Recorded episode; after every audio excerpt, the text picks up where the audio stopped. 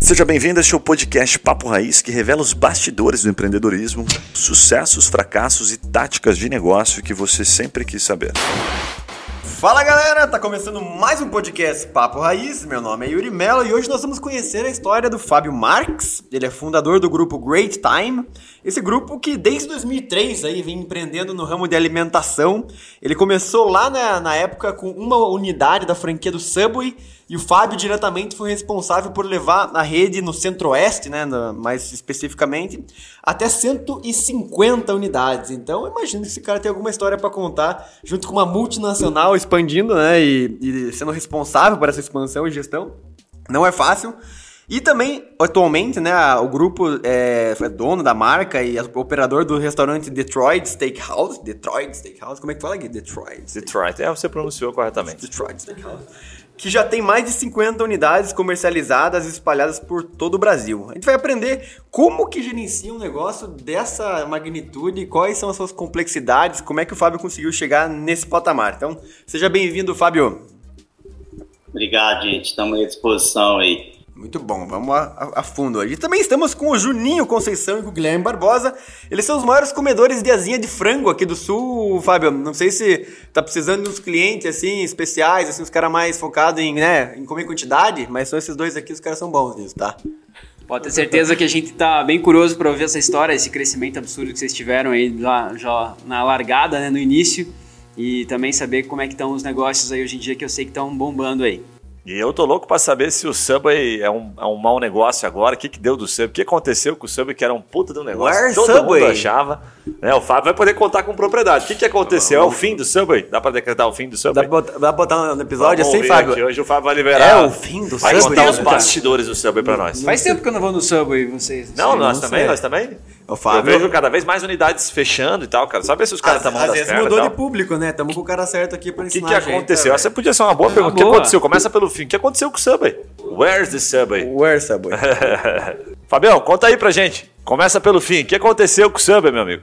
Olha, a gente- eu tô de fora, acaba que a gente tem alguma informação ainda, mas assim, na minha opinião, é, a Subway ela começou muito bem no mercado brasileiro, se posicionando diferente dos fast foods, né? Aonde a gente conseguia vender uma- um produto gostoso, mais saudável. Então, isso a gente trabalhava bastante, esse era um dos pilares da marca na época, a gente trabalhava muito, então esse foi o principal motivo, na minha opinião, que a gente cresceu bastante. A gente, na época, foi o primeiro grande fast food que lançou produtos é, em- em preços acessíveis para a classe mais baixa, né? Na época a gente lançou um sanduíche por cinco reais, que era R$ 4,95, que a gente chamava de baratíssimo. É, então, isso foi um sucesso tremendo na época, esse combo de saudabilidade junto com preço acessível, que você expandiu a base do mercado, né? Então, você expande a base do mercado, ao invés de atender no começo como a gente atendia só classe A e B, a gente começou a atender a classe A, B e C principalmente, que a grande maioria dos fast foods na época não trabalhavam com esse público. Ah, então, isso para mim era o principal motivo que a gente cresceu e cresceu rápido, esse combo preço justo junto com saudabilidade. É, e na minha opinião, é, sem entrar em detalhes, mas eu acredito que a Subway perdeu os dois pontos nos últimos anos. Ela deixou de trabalhar a saudabilidade, é, raramente vê propagandas e etc. focando nisso, que é produto sem fritura, com pouca caloria e etc. E a guerra de preços, a Subway ficou para trás. Enquanto você vê, por exemplo, Burger King, McDonald's, Bob's, até o próprio Giraffe, etc., que eles criaram a, o, o Burger King em torno de 5, 6 anos atrás, eu não lembro exato, eles criaram os dois sanduíches por R$15,90, 15 reais na época. Sim. É, isso foi um sucesso tremendo, tanto que, de acordo com o tempo, veio, vieram todas as outras cadeias atrás, veio depois o Mac, depois o Bob's, veio o Giraffes, etc. E a Subway, ao invés de entrar nessa guerra de preços, porque quem põe preço é o cliente, é, a Subway ficou de fora. Então, você É, a foi aumentandinho, né? A, a, o preço e a saudabilidade. Você deixou de divulgar a saudabilidade e ao mesmo tempo aumentou o preço, é, enquanto o mercado estava diminuindo o preço. Então, para mim, com esses dois principais motivos que ocorreram, claro que poderia ficar uma hora falando o que, que eu acho aqui, mas não é o foco da reunião. É. Mas eu, acho, que, Fábio, eu acho que esse principal combo aí foi o principal motivo que ocorreu. Ô Fábio, eu lembro quando você falou do preço ali do 4,95, eu ia e realmente pegava o de 4,95, pegava dois, né, para comer um de 30. Aí daqui a pouco comecei a voltar para comer o de 30, o cara já estava gastando 25, 30 reais. Aí quando eu comecei a comer o de 30 centímetros, porque não me alimentava de 15 gastando 30 reais, eu falei, cara, Tem aí parou. Opções, né? Aí ficou caro, sabe? Começou a ficar caro, porque o de 15 não sustentava. Acho que você matou a charada aí, o preço realmente ele se perdeu em algum momento. Agora da saúde eu não percebi, assim, eu sempre achei, o seu continuo achando. Acho que chegou algum momento, sei lá, eu passou na minha cabeça que Cara, o samba acho que nem é saudável como os caras falavam, porque as outras coisas saudáveis foram surgindo e foi mudando o nosso conceito de saudável. Isso. Eu acho que o samba não conseguiu acompanhar o conceito de saudável, mas no começo era saudável e comparado ao McDonald's, agora não é saudável comparado ao ah, Manger, essas coisas. Sabe o que, que eu acho? Eu acho que é um pouco da comunicação, sabe? Então, assim, é, é claro que existem outros produtos mais saudáveis do que a Subway, isso não há a menor dúvida. Agora, ao mesmo tempo, é, você é sim mais saudável, principalmente em relação a não ter fritura e, não, e, e poucas calorias. Então, você tem opções de poucas calorias na Subway. Você tem produtos lá, você come um sanduíche completo por 250, 300 calorias. Você não consegue isso em nenhum outro fast food. Então, assim, claro que é, depende do que é saudabilidade, mas comparando com a concorrência, você consegue sair muito na frente. Então, acho que depende da comunicação. É, e eu não vi isso acontecendo nos últimos anos. Eles, inclusive, deixaram de usar o slogan gostou de saudável. Então, isso aí pode parecer pouco, mas é muito. Isso, aos poucos, você vai perdendo esse poder. Eu concordo 100%, Fábio, assim, é, com relação até à percepção de cliente, né? Eu também não penso em Subway saudável, assim, eu penso que é comparado com o McDonald's ou com qualquer um outro. Acho que eles deixaram a característica principal que eles tinham de lado, né? Isso faz toda a diferença numa marca. É que o que acontece muito, eu, eu criei uma marca de alimentação saudável, Fábio, em 2016 e eh, levei ela até agora 2021, é de sanduíches saudáveis. E o que eu percebo muito é que é, o público de varejo ele tem que ser relembrado semanalmente da sua proposta de valor, né? E você tem que reforçar isso não só na, na divulgação em rede nacional, na tua propaganda, mas no, no atendimento, na exposição do produto, na hora de você conversar com o cliente, né? O, a, o marketing ele está em todos os touch points que você tem com o teu cliente, né? Não só numa propaganda, porque é fácil, né? Você falar para o teu time de marketing, ó, reforça saudável, tá? Porque eu quero que seja saudável. Mas aí você reforçar para a rede inteira e incorporar o conceito de saudável, você tem que fazer um trabalho muito mais, ah, talvez, é, profundo, né? E a outra questão em cima disso que é importante, é, querendo ou não, a grande maioria do brasileiro, mesmo que o brasileiro ele se preocupa muito mais com o corpo do que outros países e tal, ele come melhor do que outros países, mas acaba que se você posicionar sua marca só de saudabilidade também, você não vai vender, porque o nicho é, é um mercado de nicho. Então, por isso que você tem que abrir é, outras opções. A gente tinha as outras opções mais gordas, vamos dizer assim, mas ao mesmo tempo você tem que abrir a base, principalmente com preço. Porque senão você consegue atender classe A e B, que representam 15% da população só. É. Então, se você não abre essa base de mercado para ir para a classe C, principalmente, quando você abre para a classe C, você aumenta em 70% da população, ou menos. Ah, outra então, percepção é que, que eu tive recentemente, assim, ainda sobre o tema Subway, é o McDonald's ele fez um movimento, ah, vamos dizer assim, dos 10 anos para cá, tentando ser mais saudável. Lembra aquela época que tinha as massazinhas, né? Tinha uma, umas saladinhas e tal. Você podia pegar a salada em vez de batata frita como acompanhamento e algumas coisas. Só que não deu certo exatamente porque a, a, marca não conversava com essa proposta de valor, né? Era uma coisa que ficava um pouco incongruente, assim. Só que daí eles pivotaram a ideia para o quê? Tecnologia, experiência, vamos fazer o retrofit, vamos melhorar as opções, vamos mexer em mix. Então parece que a inovação no, no McDonald's foi muito presente, assim, dá pra ver na experiência de loja principalmente. Mas me parece que o Subway mudou um pouco a logo, né? Mudou um pouco as cores da parede, mas o negócio em si ele também não inovou, né? Então eu queria até escutar como é que é essa parte de decisão numa empresa desse tamanho. Porque eu sei que tem lá a matriz americana Ainda hoje o Subway é a maior rede de fast food do mundo. Quais são os números? Mais de 30 mil unidades o Mas Subway aqui no Brasil, hoje. Aqui no Brasil. Não sei. Mas é. Fábio sobre... deve saber. Quantos, quantos Subways tem aqui no Brasil? Em número de operações, a Subway é sim a maior operação no mundo. Ela tinha 41 mil operações que eu vi recentemente. É, no Brasil, é, claro que infelizmente com a pandemia ajudou a prejudicar isso aí. A Subway está em torno de 1.700 lojas, 1.800 lojas. E antes da pandemia ela tinha 2.100 mais ou menos. Então houve Caramba. um fechamento natural, na minha opinião. Você tinha lojas que não estavam financeiramente muito bem, a pandemia veio para pá de cal, né? Então acaba que isso dificultou bastante. Qual que é essa, como que é essa tomada de decisão? Porque às vezes eu fico pensando assim, será que se a, o gestor brasileiro, será que o Fábio na época que estava lá dentro tivesse mais talvez autonomia de mudar cardápio, mudar marketing, a coisa seria diferente? Como que é essa tomada de decisão da matriz global de uma empresa desse tamanho nos países que ela tem que adaptar cardápio, tem que adaptar mix, tem que adaptar um, basicamente tudo às vezes, né, dentro da operação?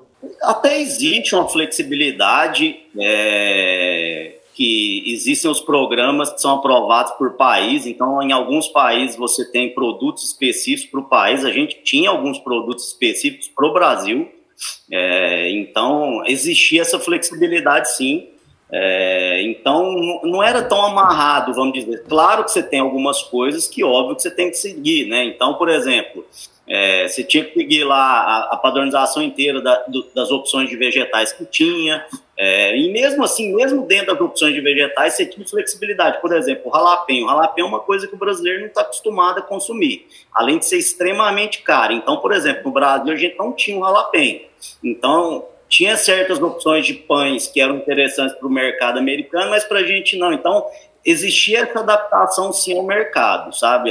De acordo com cada é, é, de acordo com cada país. Agora, as decisões, pelo menos na minha época, né, não sei depois, elas eram basicamente tomadas aqui no país. Então, vamos fazer campanha de, de divulgação você tinha uma campanha de divulgação que era feita pela agência que a gente escolheu aqui e tomada a decisão pelos comitês. Eu, eu, eu, fazia parte do comitê, por exemplo, nacional, eu era um dos, board, um, um dos membros do board, a gente tomava as decisões que a gente, naquele momento, achava adequada para o país. Eu não sei se realmente depois mudou, que houveram muitas mudanças internas, mas na nossa época a gente tinha flexibilidade de tomar conta de acordo com o que a gente preferia. Muito bom. Fábio, a gente fala muito sobre é, treinamento, pessoas, né, time, equipe. E eu senti, assim, até como consumidor, não sei vocês, mas várias vezes que eu. Faz tempo que eu não vou, mas assim, que eu fui no sub eu ficava meio triste, assim, o pessoal era meio baixo astral, assim, não, parecia que não tinha treinamento, o pessoal tava meio que.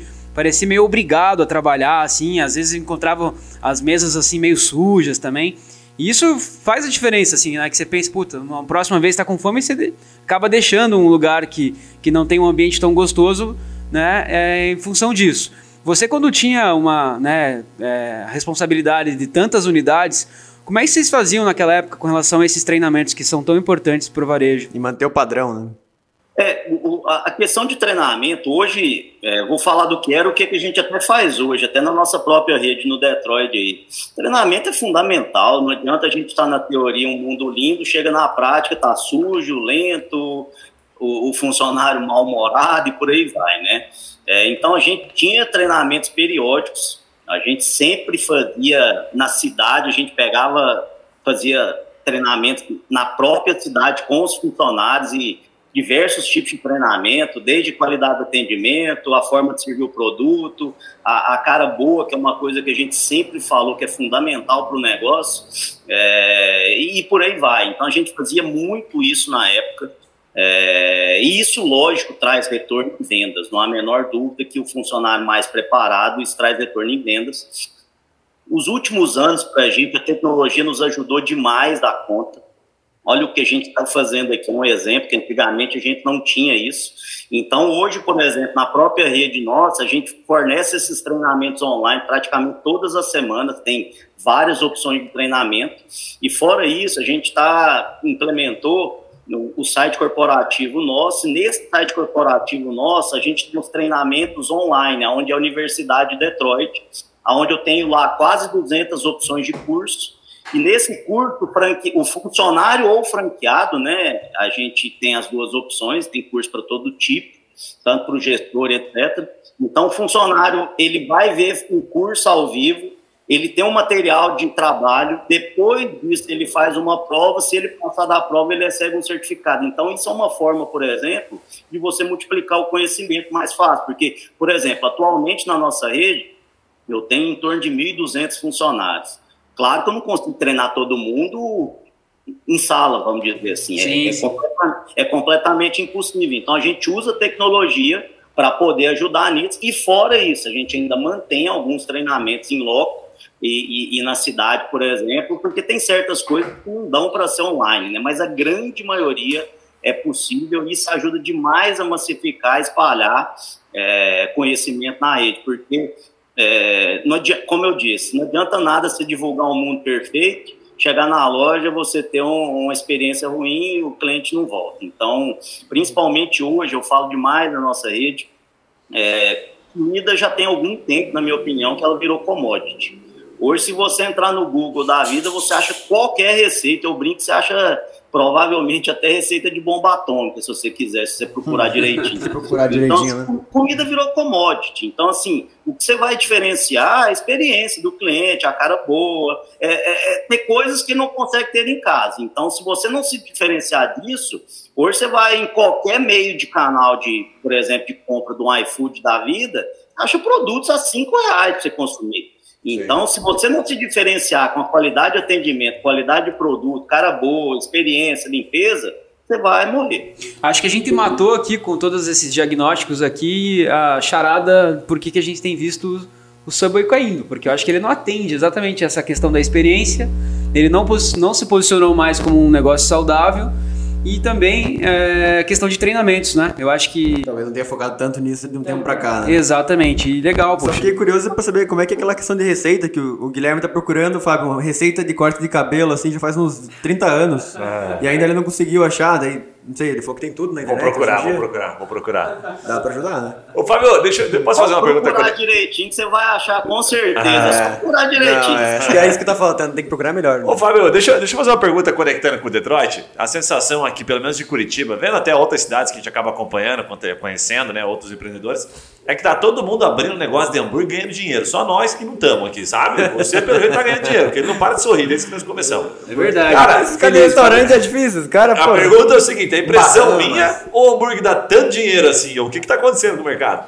Cara, é, é, a minha opinião é o seguinte: é, é um mercado que, em relação a tamanho de mercado, né, hambúrguer é, é disparado o produto que mais vende no país.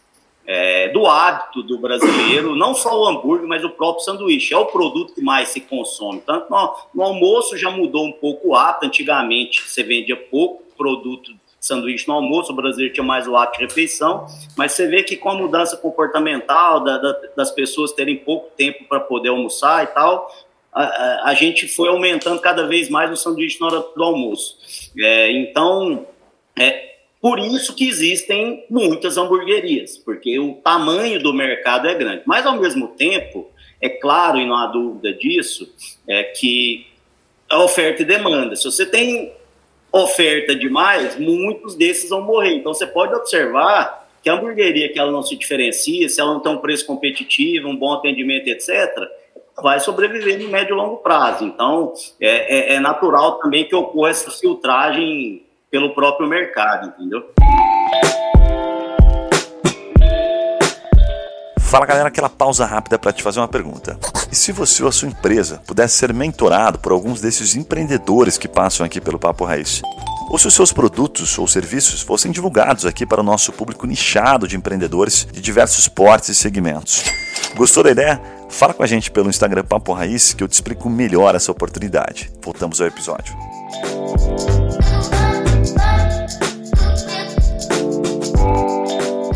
Tem um- só uma curiosidade a pontuar aqui. Você fala de preço, né, cara? E cada vez mais fica claro pra mim esse negócio que existe um preço limite para as coisas, né? E aí, quando, por exemplo, eu tava no teu site, tava no site Detroit aqui que tem preço, tô até vendo aqui uns drinks, inclusive, vocês mandam muito bem nos drinks, né? O drink de litro aqui, pô, uns drinks muito maneiro. Entra no site da Detroit para quem tá ouvindo, é Detroit Steakhouse, que tá muito legal. Agora eu te perguntar o seguinte, como é que é essa questão de preço? O que, que você já errou na questão do preço ali? Porque me parece ali, eu vi sanduíche de R$ 21,90, eu vi sanduíche dentro do preço tradicional. Você tem que. Como é que você chega na. Pô, vou fazer um sanduíche de R$19,90. Como precificar? Como precificar essa Ter lucro pergunta, né? e ter mercado. Dá pra ver que tem um padrãozão de preço. Dá pra vender um sanduíche que nem um. Por que, que o Madeiro consegue vender a 40 conto aquele sanduíche que tá sendo um assalto, na minha opinião? É. Sabe como alguém paga? Já é a terceira vez que ele fala do Madeiro Durs que vai ligar aqui um dia pra gente. É que ele fica implorando pra vir Não, eu pra não vou, fazer Madeiro. gente. Opa, A última vez que eu parei na loja do Madeira, eu entrei com a minha filha, olhei o cardápio na parede e fui embora. Falei, não, você tá maluco, rapaz. Era muito caro. A minha, Muito a- caro. a minha opinião em relação ao madeiro é, é você pega o madeiro e as próprias subdivisões de marca dele, né? O madeiro ele se posiciona para atender classe AB. Viu, Guilherme? Você não se encaixa na classe vai AB. cobrar um preço mais alto, não há a menor dúvida disso. Obrigado, É, Fábio. Você acabou de classificar aqui a, É, a classe nossa- do Guilherme, porque ele, ele Cara, não é o- classe A O e a B. Guilherme, assim, entendeu? cara, ele, ele, ele pode ter saído do campo comprido, mas o campo comprido não sai dele. Sabe? É, eu como Jerônimo, eu sou como Jerônimo, eu sou fã de Jerônimo. Dá. Então, assim, quando, quando você posiciona sua marca, e no caso do Madeira, uma coisa mais exclusiva, por exemplo, é, é claro que ele vai, a priori, cobrar um preço, um produto um pouco mais caro, é, porque o, o nicho de mercado dele é pequeno. Agora, o Madeiro não consegue vender, por exemplo, um produto desse para a classe C. E aí, por isso que ele cria uma marca como Jerônimo, por exemplo, para ter um preço competitivo para poder entrar nesse nicho de mercado. Porque com o preço de 40 reais para vender para um sanduíche para a classe C, não vai vender de forma alguma.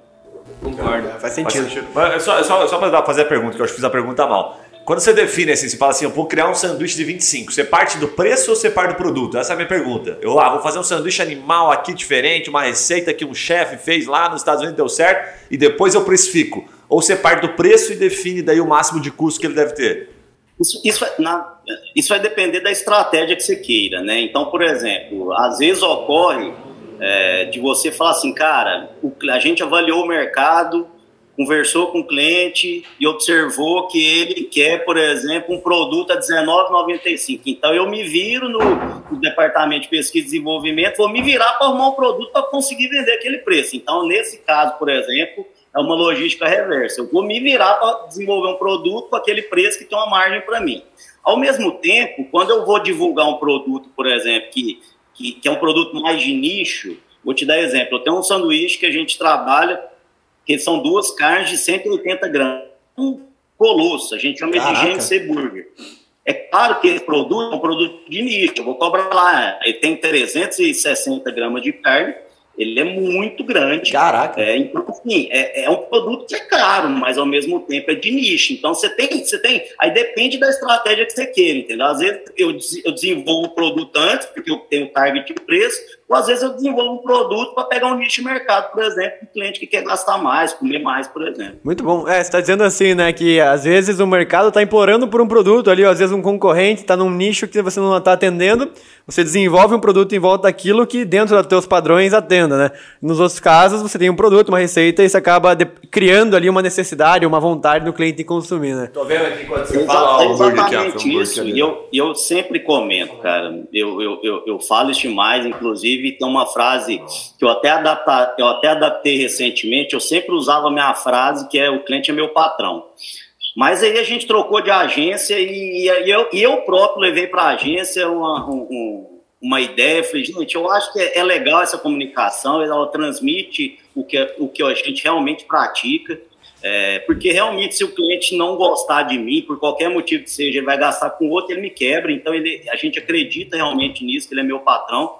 Mas até para dar uma melhorada nisso, agora o cliente é my boss, é o meu boss, é o meu patrão em inglês. Então, a gente é uma forma da gente trazer isso para o negócio. Isso aí acaba que é veiculado muito aos valores da empresa. É, você tem que trabalhar isso, porque o cliente é assim, cara. Eu acredito nisso fielmente. É, se você não tratar ele bem, cara, ele não volta. Simples assim. É, é, é para mim é tão óbvio. E eu vejo empresas que não focam no cliente. Então a gente vai desenvolver um produto. Ah, Estamos testando aqui, eu tenho uns consultores testando. Cara, você vai lá, leva na mesa, pergunta a opinião do cliente, o que, que ele acha? Tá bom, tá ruim, tem alguma sugestão? Vou te dar um exemplo de que tá- a gente vai mudar agora, te dar um, um spoiler aí que você vai ver. A gente tem no nosso site que é o rodízio. Rodízio barra buffet. A gente tá. A gente sempre. É o, é o carro-chefe nosso, é o que mais vende mas ao mesmo tempo que mais vende, a gente tinha alguns pontos de dúvida e, sobre o nome. E a gente fez uma pesquisa com o próprio cliente. A gente fez uma pesquisa com o próprio cliente. É, qual nome você acha que a gente poderia dar para o rodízio buffet? Para mudar o nome. E a gente vai fazer uma campanha com esse cliente, ele sugeriu, tem vários nomes, né? Tem alguns super engraçados, alguns nada a ver e etc, né? Lógico que quando você faz uma pesquisa dessa, tem algumas coisas engraçadas e tal, mas a gente vai fazer agora uma divulgação, a gente vai desenvolver e fazer uma divulgação e vai transferir e etc.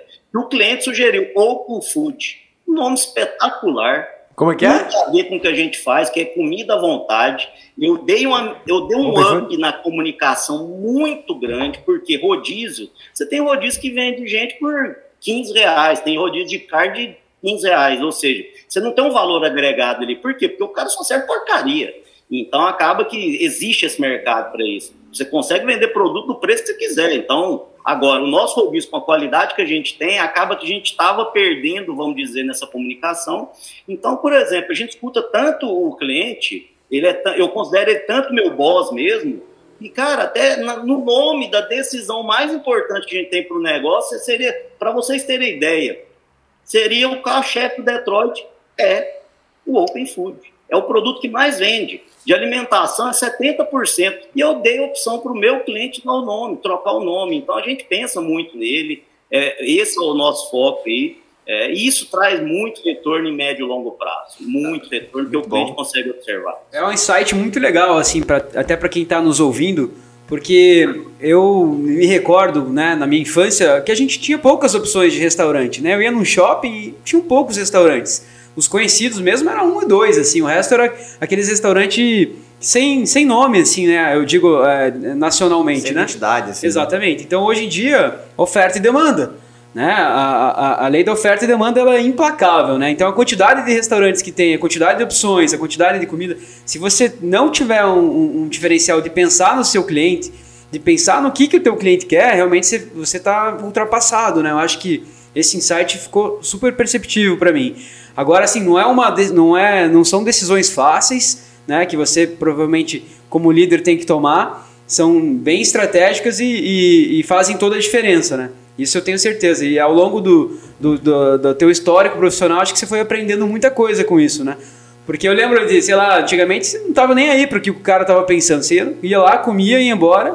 Se quer, você quer, não gostasse quer. ou não, o problema era Tem teu. Né? E hoje em dia a gente vê uma preocupação assim de grandes redes ou ou de empresas a nível nacional que estão preocupados com o que, que eu estou pensando, né? Exatamente o que você falou ali. Eu de dar o um nome, né? O teu próprio cliente dá o um nome para o produto, sensacional. É, a cocriação de produto, né? Não só em alimentação, mas em qualquer área aí, né? A gente fala muito de tecnologia, acontece muito isso, mas hoje em dia é básico, não só pela criação em si, que você já tem um feedback imediato, mas também porque a, os clientes esperam, né? Participar. É tipo assim, você, o Juninho participando na criação de um sanduíche no restaurante, passa a mensagem para todos os outros clientes que não participaram que o cliente está participando. Ah, então passa uma mensagem também. Exatamente. Além de ser um marketing é, gratuito, né? Com certeza. Você imagina um, um, um sanduíche com o teu nome lá. Você vai divulgar para todos os teus amigos. Cara, tem um lugar lá que tem um sanduíche que o cara me apelidou lá, sei lá, e fez uma homenagem. É, é tipo quando a gente faz uma, uma ação com uma, uma, uma assessoria de imprensa local, sai numa, numa matéria assim de assessoria.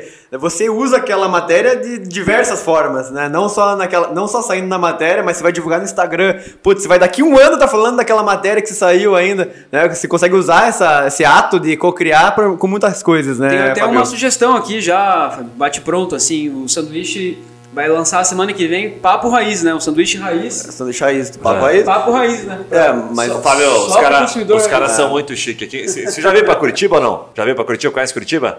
Conheço. Curitiba, antigamente, é que os, os, dois são, nasceram em família rica, tem mais condição. Eu sou da época em Curitiba que você chegava, para você comer um hambúrguer, você tinha aqui na, na lanchonete do japonês, que ele falava xixalada, dois xixalada, ele gritava para a cozinha. Não tinha esses hambúrgueres chiques, entendeu? Aí os caras falam agora que tem que ser bem entendido. O japonês nem oi não te dava aqui. Não, agora acabou o xixalada no, no centro. Também.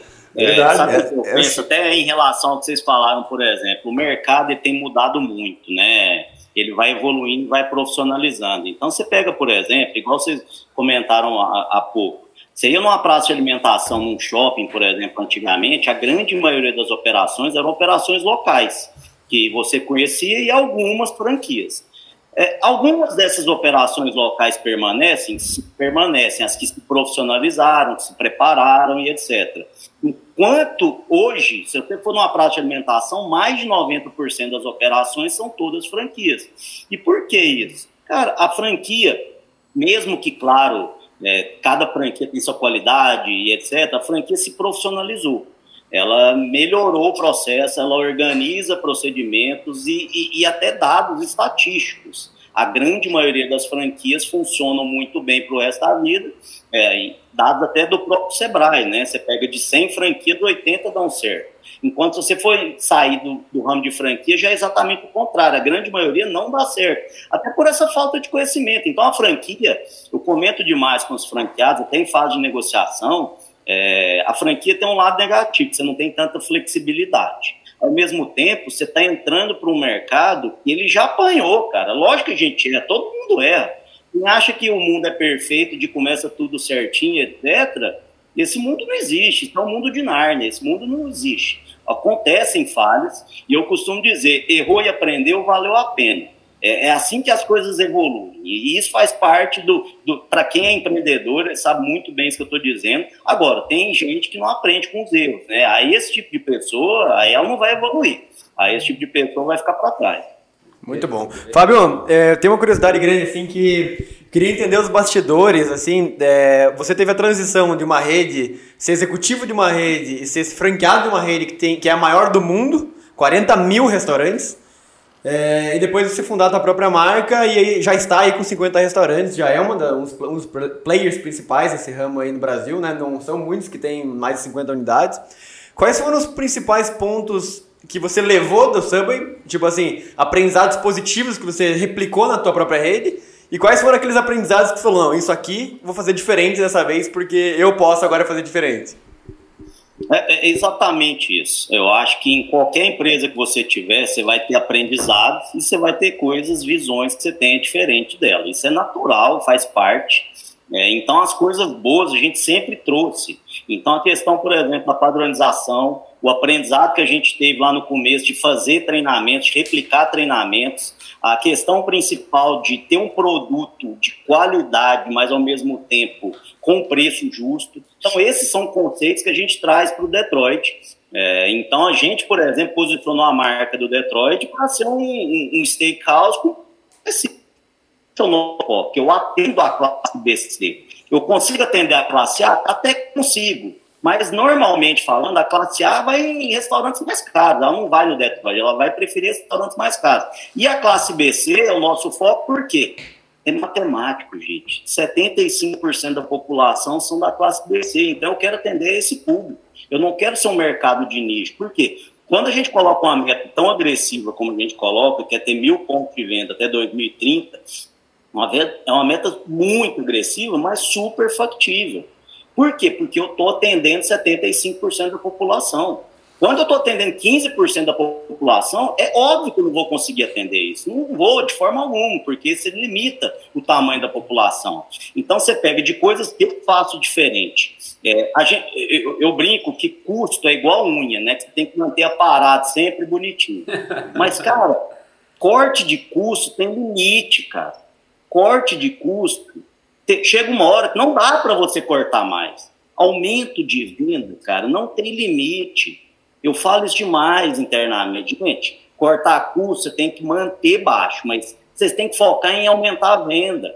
Custo tem limite, venda não tem. E a venda, depois que você atinge o ponto de equilíbrio, ou seja, para quem não conhece, que é você está no zero a zero, daí em diante, aproximadamente 50% é lucro. Por 50% é porque você só vai pagar mercadoria, royalties, propaganda, imposto, o resto você já pagou, o resto é variável.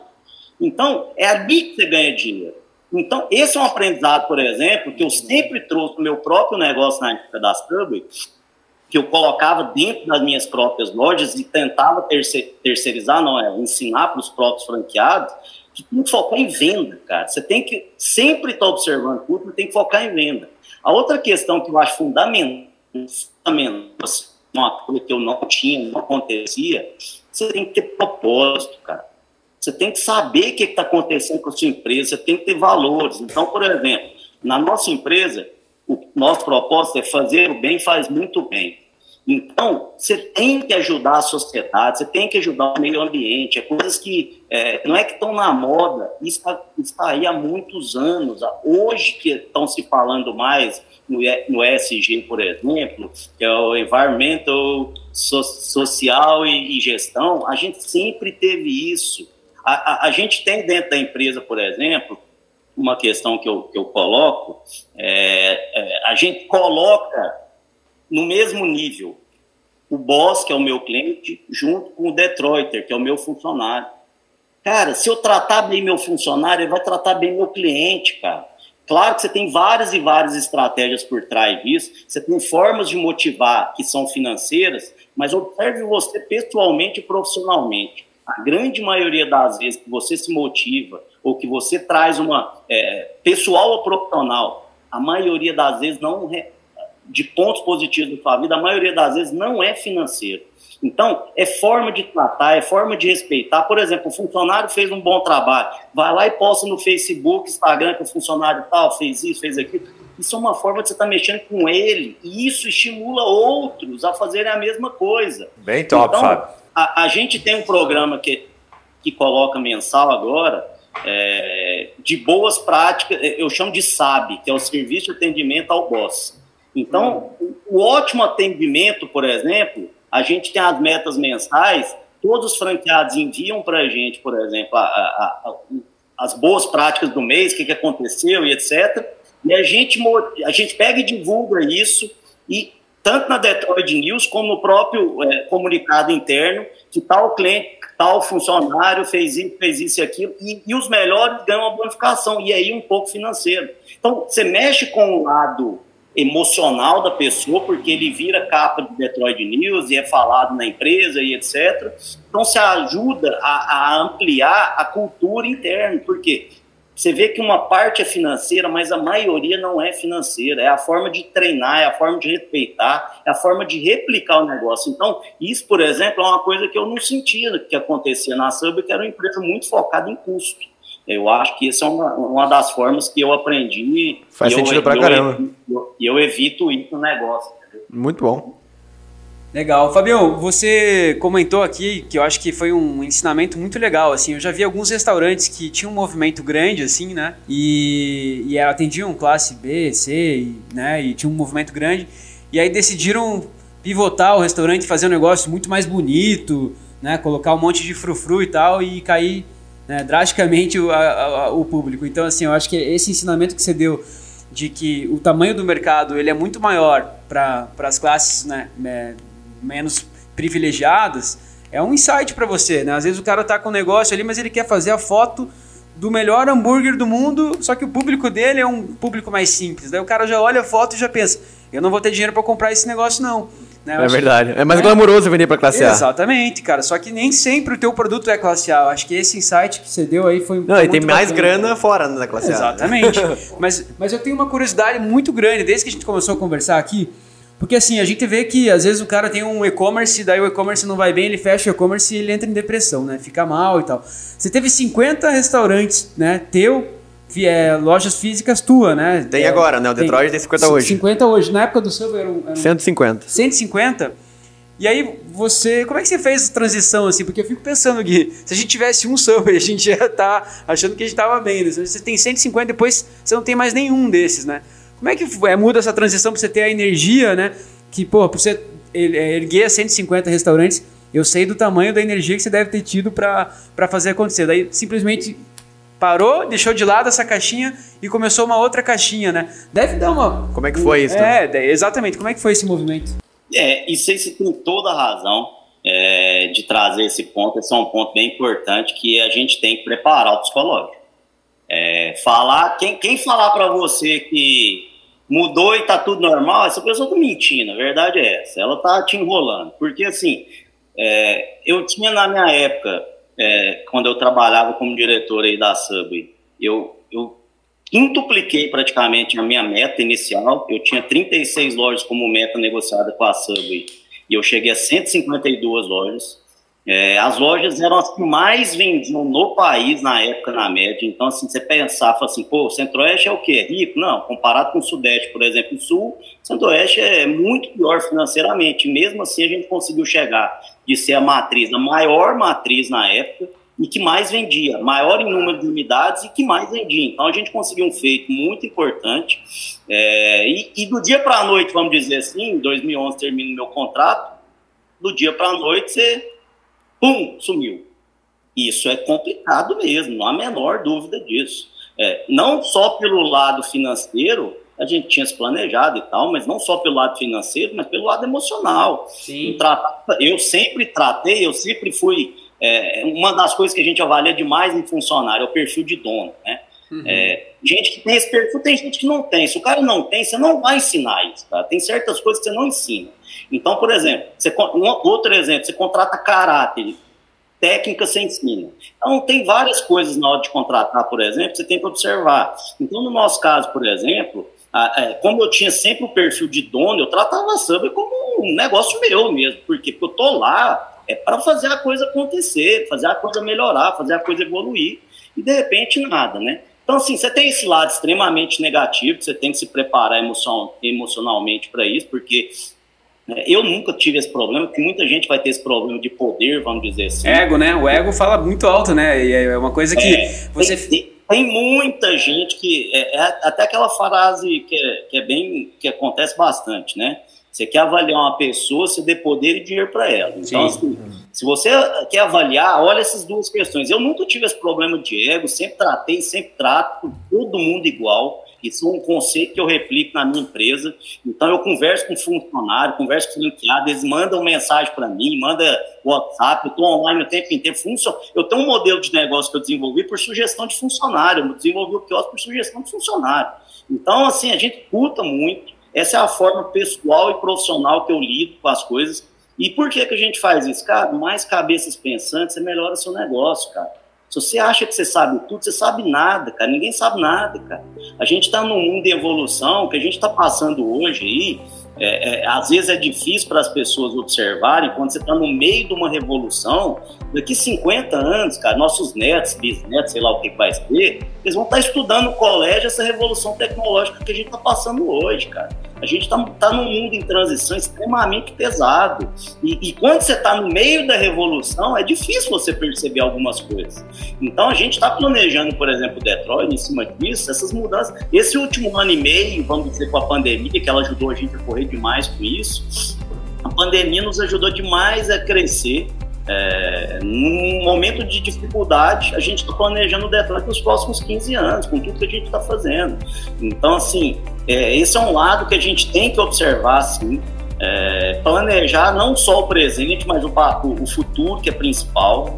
É, e, e, e, o lado da arrogância, é, muitas vezes ele mata uma marca, porque quando você está em cima, você cair é muito mais fácil, cara. Só que você não cai do dia para a noite. É, você acha que qualquer empresa, ah, eu escutava que a empresa X era boa e de repente ela ficou ruim. Cara, não é assim. Ninguém cai do dia para a noite. Vocês vão tomando várias pequenas decisões erradas que daqui um, dois, três, quatro, cinco anos a bomba estoura.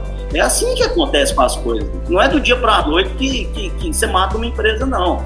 Então, a gente tem que, e isso é uma coisa que falta muito para o brasileiro, é pensar no médio e longo prazo. O brasileiro, eu lembro uma vez que foi até engraçada, a primeira reunião de franqueados que eu tive, eu falei, cara, a gente está falando de um, de um projeto para dois, três, cinco, dez anos.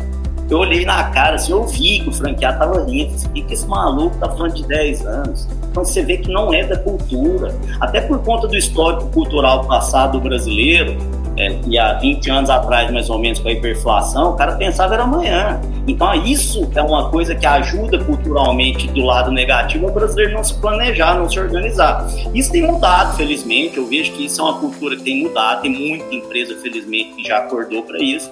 Mas tem gente que não acordou. Então você não pode planejar. Quando você está no meio da revolução como a gente está, você tem que preparar a empresa para o futuro. Muito bom. Você cara, bom. Vai dar? Vai dar.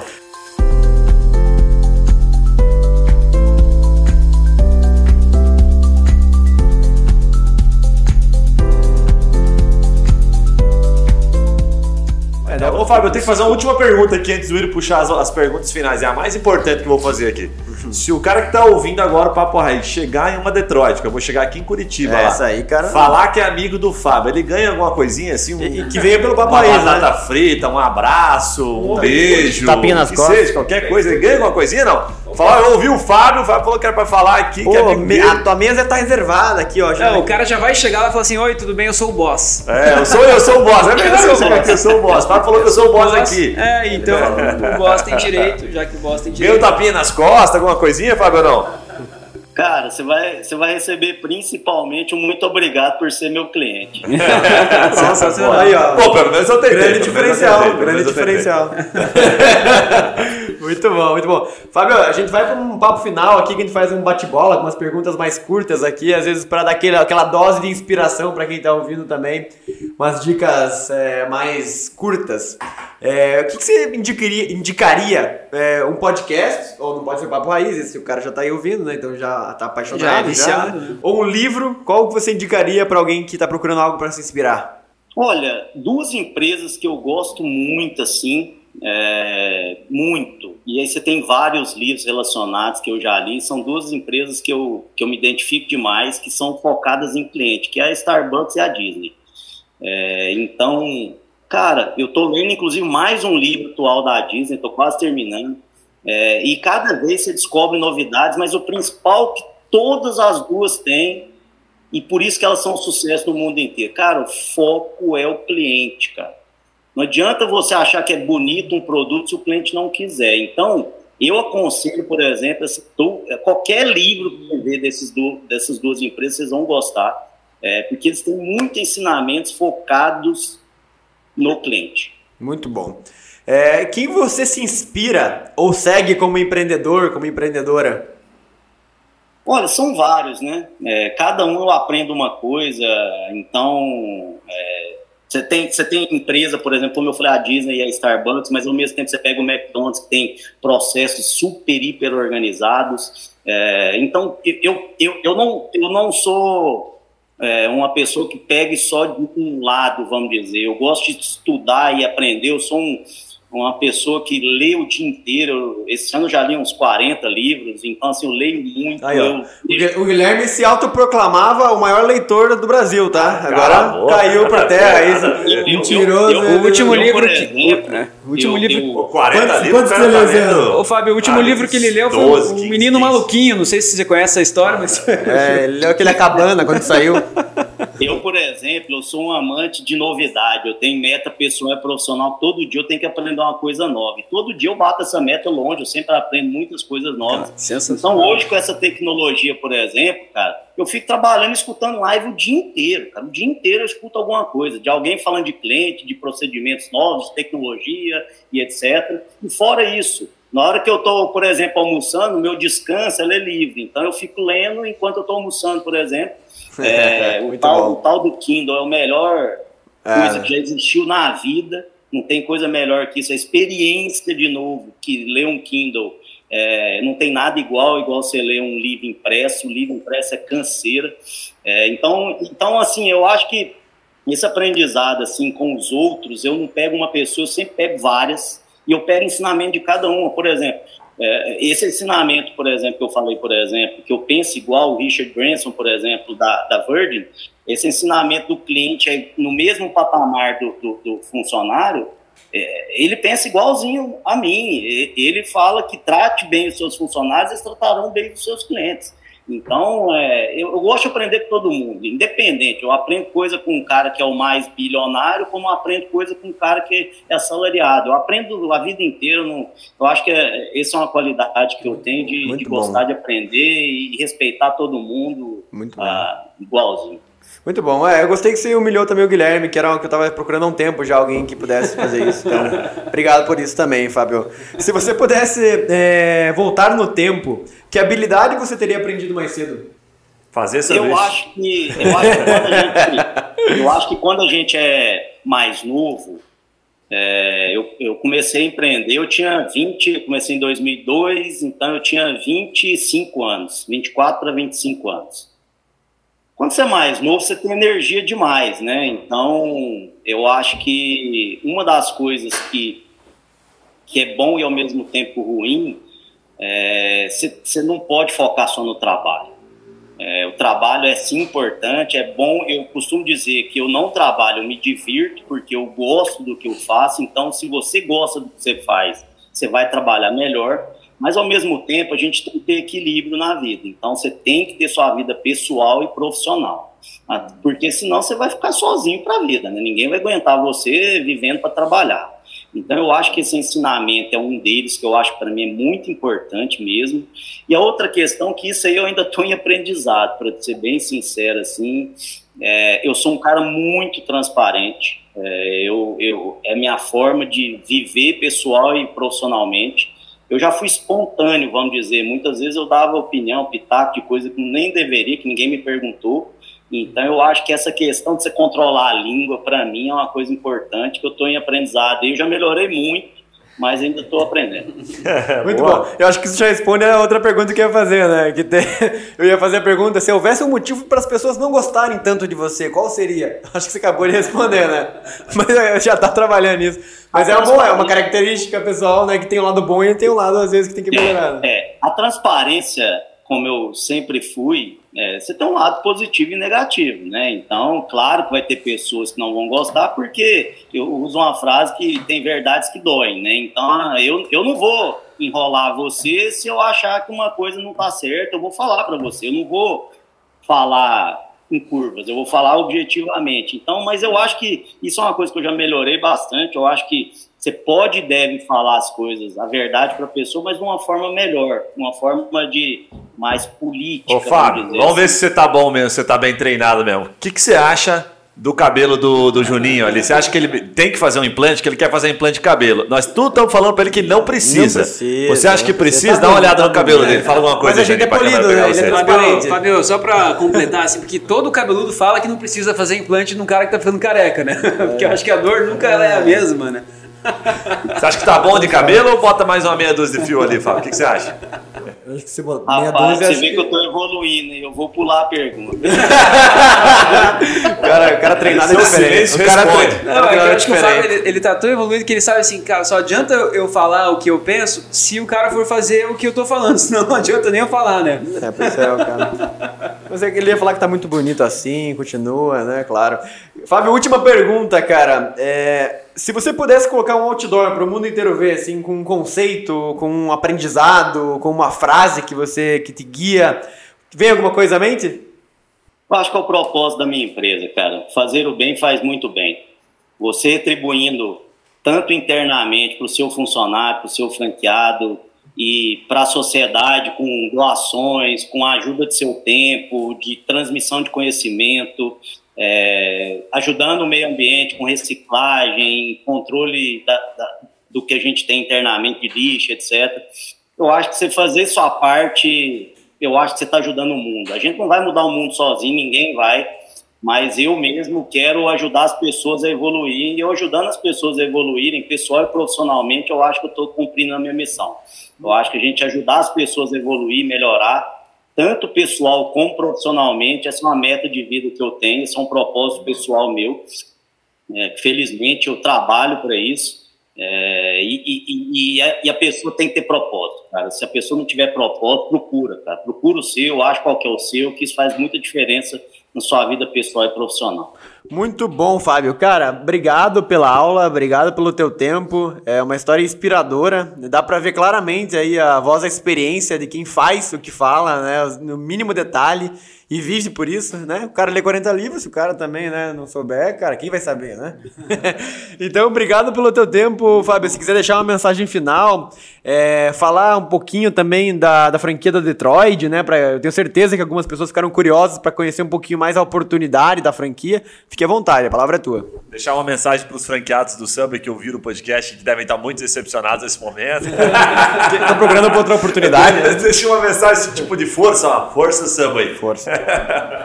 Bom, gente, eu agradeço a oportunidade aí, estou sempre à disposição e adoro replicar conhecimento. Ah, do mesma forma que a gente ensina alguma coisa, a gente sempre aprende. É, eu acho que a gente tem que estar em evolução sempre. É, quem acha que sabe tudo não sabe nada. É, o Detroit aí, como qualquer franquia de alimentação nesse último ano e meio, claro, houveram suas dificuldades, lógico. É, a gente teve lojas que ficaram seis meses funcionando, mas o lado positivo é que, felizmente, esse pior já passou, as coisas estão voltando ao normal, felizmente, graças a Deus, vacinação correndo bem aí, já tem mais de 100 milhões de pessoas vacinadas, isso aí vai nos ajudar a voltar as coisas ao normal mais rápido. É, as lojas que estão funcionando bem, graças a Deus, voltando às vendas a patamares bem superiores até do que antes tinha da pandemia. Isso é basicamente a oferta de oferta e demanda, né? Demanda está crescendo e a oferta diminuiu porque muito restaurante fechou. É, e o Detroit está aí. A gente tem principalmente dois modelos de negócio aí. O restaurante com investimento mais caro, que seria um investimento aí para atender em torno de um milhão de reais aí, mas é um investimento aí que você vai atender um público por experiência e lazer, é o lado que a pessoa sai de casa para isso. E a gente tem um modelo Fast and Casual, que é mais praça de alimentação, é, que é atendimento em balcão. É, e esse modelo a gente tem um investimento a partir de 350 mil mais ou menos, que é um modelo de investimento bem mais barato. Claro, fatura um pouco menos, mas é um modelo de negócio tão bom quanto. E seria um investimento bem similar ao que você vê na Subway, por exemplo, para um investimento é, então, a gente está crescendo nisso aí. Hoje, por coincidência, acabei de fechar uma franquia para parar o Pebas no Pará. É, mais cedo a gente combinou já a forma de pagamento e etc. Aí, já estamos enviando o contrato. Então, é, é, o principal coisa, acredito no país, o país tem muita coisa para crescer. Quem se profissionalizar vai crescer. É, quem pensar no cliente vai crescer e por muito tempo. É, então, a, a, principal coisa é essa: o Brasil está em evolução, torcer por melhorias aí, que o país consiga se unir. Eu acho que o país está muito dividido, a gente precisa se unir mais aí para um prol em comum aí. Mas eu vejo que está, está funilando e vai melhorar.